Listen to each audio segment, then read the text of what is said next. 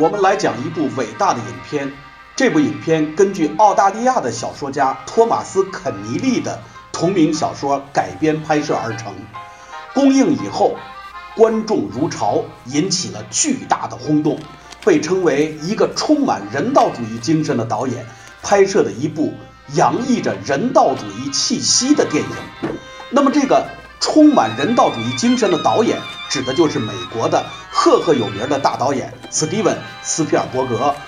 那么，这部洋溢着人道主义气息的电影，指的是他在一九九三年拍摄的一部非常有名的作品，叫《辛德勒的名单》。这部作品有名到什么程度？在一九九四年，也就是次年的第六十六届的奥斯卡金像奖评选中，这部影片一举夺得了最佳影片、最佳导演、最佳改编剧本、最佳艺术指导、最佳摄影。最佳音乐、最佳电影剪辑等八项大奖，真可谓是既叫座又叫好，名利双收。那么这样一部优秀的影片，可讲的地方有很多。比方说，我们可以讲最佳故事、最佳导演、最佳改编剧本、最佳艺术指导、最佳摄影、最佳音乐等等等等，都可以讲。但是我们觉得这部影片最大的艺术成就在哪里？在剪辑二字，而剪辑二字又和另外一个词是可以挂等号的。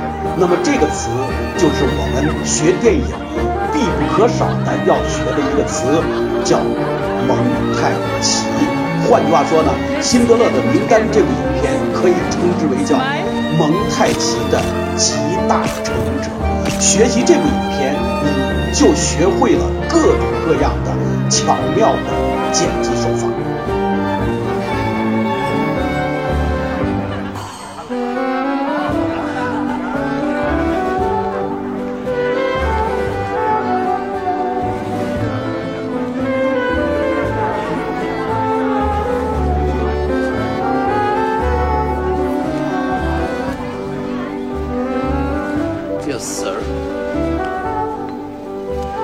Them over a round of drinks.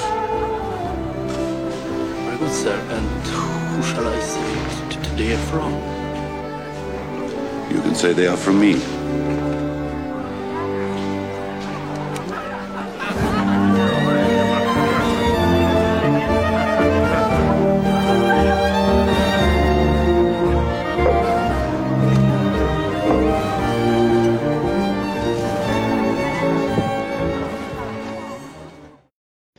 的名单这部片子在剪辑上它的成就是什么？我刚才已经说了，它是蒙太奇的集大成者，或者叫做蒙太奇的大全。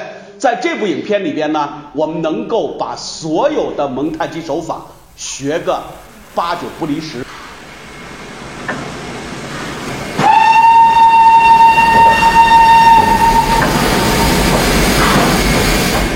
在呢，我们通过拉片子的方式，一一的把这个片子的里边的蒙太奇手法呢介绍给大家。什么叫拉片子？拉片子跟我们之前讲的影视分析不是很一样啊。之前呢，我们看完一个片子以后，我们从一个全面的角度对它进行一番分析，那么重在对它一个整体的把握。到了拉片子的时候就不一样了，我们重在是它对它的那些细节或者一些个别镜头的把握啊，也就意味着什么呢？我们这个片子里边偶尔一到两三个镜头，我们就可能要分析一大篇。那么偶尔一到两三个镜头，我们又要分析一大篇，忽视了对它整体的一个评价或者一个呃赏析。拉片子重的是细节的赏析。那么影片刚一开始是个什么情况，以及它能给我们在蒙太奇上带来一些怎样的惊喜？我们现在呢进入到这个片子。Hier Salomon. Hauptmann Chaim. Weizmann. Weizmann. Markus. Herbert Ludwig. Elsa Bauchmann. Josef Klein. Klein.